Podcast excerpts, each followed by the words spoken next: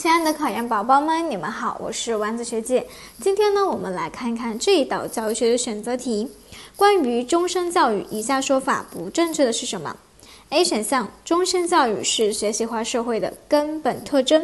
B 选项：终身教育主要是为了发展人的职业能力和素质。C 选项：终身教育涵盖了人的一生，不限于儿童和青少年时期。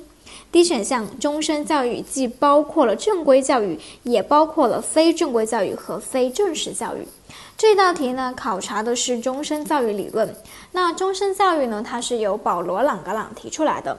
他认为呢，所谓的终身教育，就是人们在一生中所受到的各种培养的总和。那他认为呢，终身教育就是人们在一生当中所受到的各种培养的总和。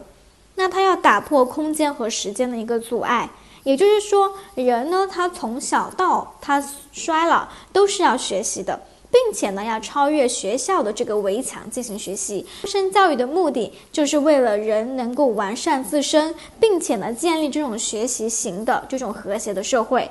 而我们在 B 选项当中看到的，他认为终身教育的主要目的是为了发展人的职业能力和素质。